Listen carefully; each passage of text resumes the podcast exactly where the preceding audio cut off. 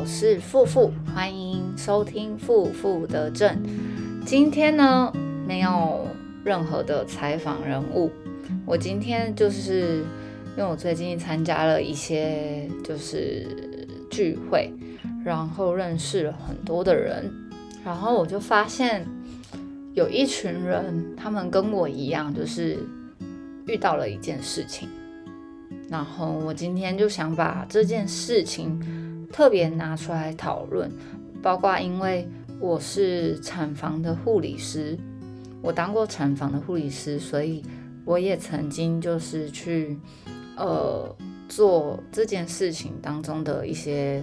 就是处理这样子。对，那我今天要讲的事情就是关于性侵害。我先讲我自己的故事。我在国小大概小学五年级的时候，我爸爸妈妈就是带着我，还有呃我爸爸的好兄弟一家人，他们家一家三口生了一个儿子，跟我们家一家四口，我的我跟我的哥哥这样子，我们家一家四口跟三个人这样七个人嘛，然后就坐一台那个旅呃那个叫什么箱型车，我们家以前是开那个那那个叫什么？呃，反正就是大车啦，我讲不出来啦。头油塔那一种绑架人的大车啊，你们懂吗？然后，反正那时候事情是这样发生的。那时候晚上很晚很晚的时候，我们准备开车要回到台南。然后因为那个大车子就是有前面第一第一第一排跟第二排嘛，那我们三个小孩子就是包括那个好兄弟的儿子也坐在我旁，就是我们三个小孩子坐后面。那我们三个小孩坐的顺序是，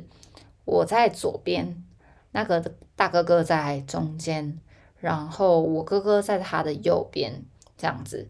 在我小我的时候，这个哥哥应该已经国中或高中了，我不想去想他到底跟我差几岁，我一点都不想想起这个人这样子。对，然后晚上很暗，嗯。公路上很暗，很安静，大家都在睡觉或是聊天。他的手就偷偷的摸进来我的肚子，我的腰，然后一直搓揉我的腰，所以我就当下很紧张，然后很害怕。但是我第一件想到的事情是，他是跟我。玩在一起的好多年的哥哥诶，他怎么会做这件事情？我要不要告诉爸爸？但是我的爸爸跟他的爸爸感情很好，我讲出来了，我爸爸是不是就没有朋友了？所以这件事情一直埋藏在我身体。我那时候甚至是把这件事情直接给忘记了，直到国中的时候有一次。就是我读女中，那女女孩子就是全校的女生状况下就很疯嘛，就有人有一个我的同学跟我我的好朋友从后面冲过来环抱住我的腰，我当下吓到反手过去给他一巴掌，然后我也我是我很愤怒很愤怒的心情，但我又对我的朋友很愧疚很愧疚，对，然后那时候我就想到啊。我的底线就是不能让人家碰我的腰，不然我真的性得会马上压起来，要跟你对打的那一种。因为小时候那段回忆太痛苦了。对，那呃，我去参加这个聚会之后，我就跟这些人说，我想要聊一下，就是能不能说一下你们的被侵犯的过程，你们有没有人愿意分享的？这样子，然后我找到了人，他，但是他就是不方便出来跟大家讲话，所以有我在这边，呃，他已经列，就是写好信给我了，对我在这边帮他把他的故事说出来。他在他国小，呃，二三年级的时候，就是遇到了表哥摸他的身体，他觉得很不舒服，所以马上就跳开了。但是他一直没有去跟大家说，就把一直一直把这件事情瞒在身体里面，对，那这就像是种下了一个种子一样。再来是他国中的时候，在超市就碰到了某一个中年男子，一直好像要靠近他，要触碰他的身体。然后那时候只碰到了他的肩膀，他就开始有在注意观察这个人，他就发现他很刻意的要靠近自己，所以他一直在闪，一直在闪。但最后这个男的不知道是有意还是无意啊，但还是撞到他了。他说他当下就是想要马上拿超市里面玻璃罐砸他。叫他不要跑，他要叫警察来把他抓走，这样，但他没有做，这只是他心里面一个反射性的想法。到了高三，他快毕业的时候，他同学就找他去同学表哥家这样子。那他的这个同学有两个表哥，他只是认识其中一个。对，那其中那一个表哥呢，就跟他同学两个人就出去买东西，叫他在家里等。这时候他就认，就是遇到了那个他不认识的那个同学的表哥，对，那个表哥就是我我们简称他为 B 好了，B 表哥，B 表干，反正他就是去洗澡，洗澡出来之后，他就把我认识的那个女孩子压着，然后她非常害怕，那那个 B 表他就一直磨蹭着我的朋友，然后让我的朋友很害怕。很恐惧，很无助。他当下就是一直踢他，跟他说：“我不要，我不要。”然后一直哭。最后事情没有发生。对，呃，没有发生的意思是没有真的产生性行为，但是性侵害这件事情确实是发生了。对，他当下就是他觉得他整个人，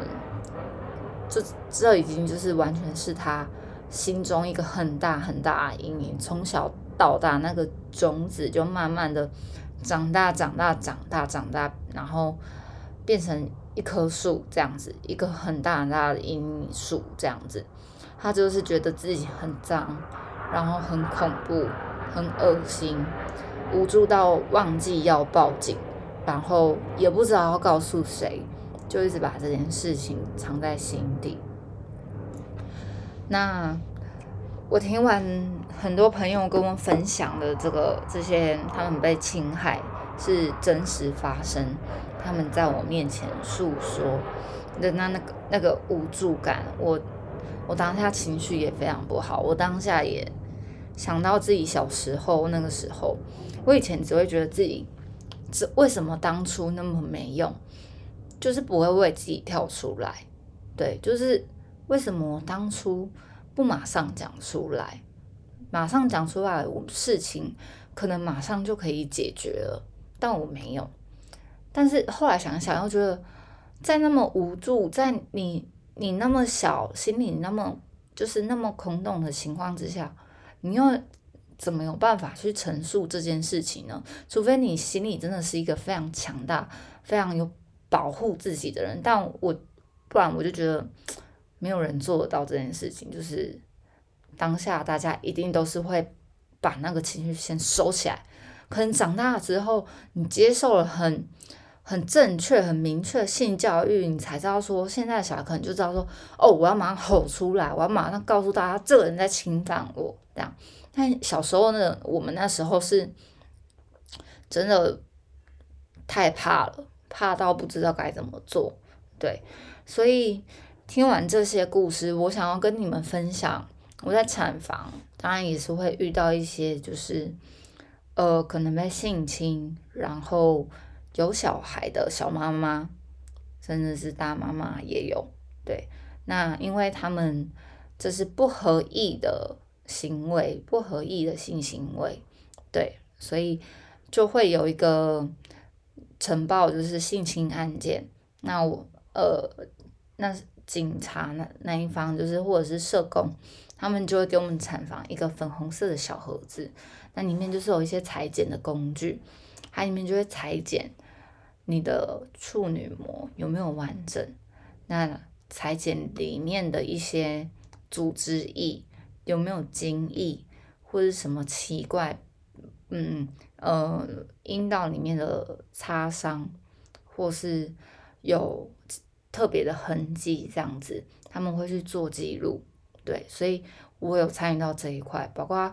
呃，那个小孩假设不管是他要剁掉或者是送养，那后面都有就是更多的事情是需要处理的这样子。所以我觉得我很想告诉，不管还是小孩子的你，还是已经成为大人的你，只要你一觉得自己被性侵害，也就是那是你不同意，而且感觉到不舒服的行为，你当下马上就要反应。第一个，先告诉那个人，你不可以，我不要。但有时候对方可能就觉得。你说不要就是要，我没有特别针对男生或女生，因为我觉得全世界不管是男生女生都会遇到这件事情。但是你就是第一个动作，一定要很郑重的告诉他，我不要。你要很郑重、很谨慎的告诉他。如果你一直哭、一直哭、很无助的哭，对我知道当下很害怕，但。我觉得这些性变态搞不好，他看着你哭，他就兴奋了，对，所以我后来我后来会变得有点封闭自己，就是因为这件事情，我就是我想要塑造自己一个很强悍的形象，我想要告诉人家，你不要来动我，你他妈动我，你全家都死定了，我他妈去你家放火，对，好啦，这是不对，大家大家不要这样做，千万不可以。你就会被进监狱。那这边我想要告诉大家，就是，嗯，我们现在有很多很好的社工，或是很好的智商，很好的台呃一些官方的专线，譬如说一一三，你可以马上通报一一三，它不只是家暴的专线，对你直接打电话去，你跟他说你需要你要求救。你被人侵犯了，对你觉得不舒服，那那个人一定会马上介入，告诉你，安抚你要怎么做，或者是你可以，呃，我们的我们现在政府也有提供免费的咨商，你可以去预约，然后去告诉他们怎么做，甚至张老师生命专线这些都可以，反正你一定要找人求救，还有在你被侵犯。你觉得不舒服，他有摸到你的状态下，不要换衣服。他有摸到你，不要换衣服，直接去医院，马上验伤，马上告诉医院的人员，你觉得，呃，不是你觉得，是你真的被性侵害了，你要验伤，他们马上会帮你处理。当然，我我也要告诉大家，在呃验伤性侵的这个过程，对对一个女孩子来说是非常，我觉得是非常不舒服的一件事情，因为你要坐在那个内诊椅上，如果你假设你们有一些他真的对你产就是做了性行为，或是甚至一些靠近私密处你不舒服的地方，用他的呃比较私密的部位去摩擦的话。肯定会留下一些痕迹，对，所以你会坐在内诊椅上，他们可能会，呃，用撑开你的阴道去检查里面，去裁剪。我觉得这对不管是女生或男生，反正你当下验伤的状态下，你一定都很害怕、很无助，所以你一定要找一个人陪着你。或是甚至你直接告诉护理师说你很害怕，你需要被陪伴，他一定会陪着你。我相信那个护理师一定会陪着你，就算他很忙，他也会马上去求救，找社工来陪你，不会让你孤单一个人。所以我希望大家。在你遇到这件事情的时候，第一时间跳出来，先拯救你自己。如果你一直把它埋在心中，那它慢慢的就是会从一个种子变成一棵大树，就像我一样，就是不敢被别人摸我的腰。但我现在释怀了，我敢了，对。那我也很希望当初那个侵犯我的人，又听到我现在的这一集，因为我有加他的脸书，我加他脸书的用意就是我想看到他生活的不快乐，那我觉得快乐。但这件事情我也释怀了，我现在觉得他在我人生中连个屁都不算，所以 I don't care。那我希望他可以反省自己当初到底做了什么行为，然后我也想告诉这些你会有想要侵犯别人的想法的时候，你会想要做出一一些对对方就是做出一些举动是不合理，而且对方肯定是不愿意的时候，你先让自己停留下来，冷静十秒钟，然后。你也要去求救，你也要透过这些政府提供的专线一一三或者心理智商免费的哦，免费的心理智商可以预约的哦。然后或者是张老师专线都可以随便，反正你就是要去求救，你打一九九九也 OK。你就是叫他帮你教会谁谁谁，你有哪方面的问题，对你去告诉这些人。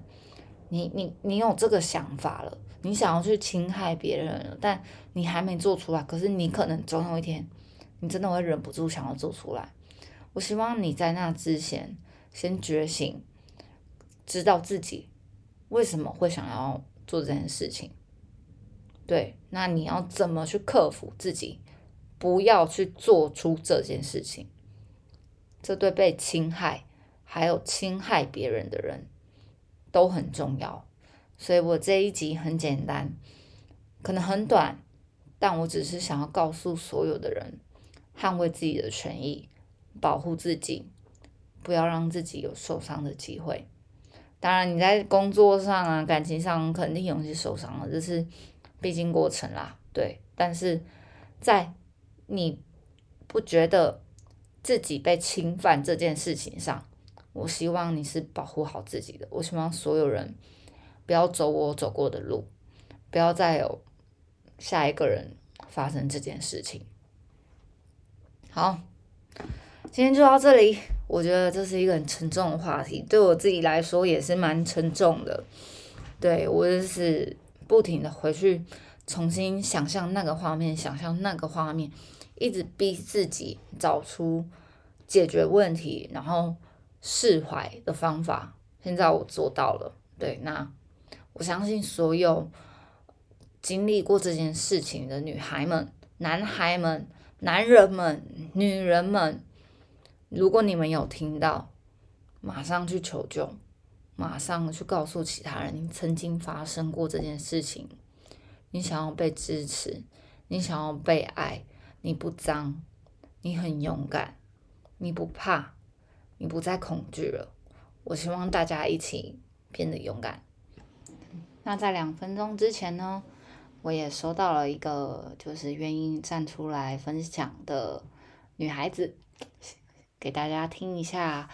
她的心声。然后我们今天的节目就准备要结束了。OK，那一起来听一下。Hello，大家好，我是 Stella，我想跟大家分享一下我的小故事。我是一个很喜欢和别人交朋友，也很喜欢和人家沟通聊天，也很喜欢和大家打打闹闹在一起，是一个很活泼开朗的小女孩。直到在国小的时候，发生了被男性乱摸、乱碰，甚至最后变性侵的一个过程中长大。对我来说，这是一件非常肮脏、下流，甚至是我完全不敢面对的一件事情。因为我觉得我自己很、很、很不好，然后也不够资格去爱别人，或是得到别人的爱。然后在发生事情的时候，我也。不敢勇于的去诉说我的苦，跟我的恐惧，跟我的害怕，导致我都没有告诉我的家人，甚至朋友。一直默默的、默默的忍受，以为自己慢慢的、慢慢的就会好起来。但其实就是因为发生了这个事情，让我呢越想要表现出我的坚强，越想要表现出我没有那么脆弱，导致我越来越自卑，越来越没自信，也越来越封闭。所以我鼓励所有的女孩们，如果你有遇到这样的问题呢，请大声勇敢的说出来，这样才能够得到帮助，你也能够重回你原本所拥有的那一些特性。你本来就是一个很有自信、很单纯，嗯，很有笑容的一个女孩，不要忘了勇敢说出来，这样子。你才会过得比较幸福，你也会得到你想要的、你真正的那一份爱。谢谢大家聆听我的分享，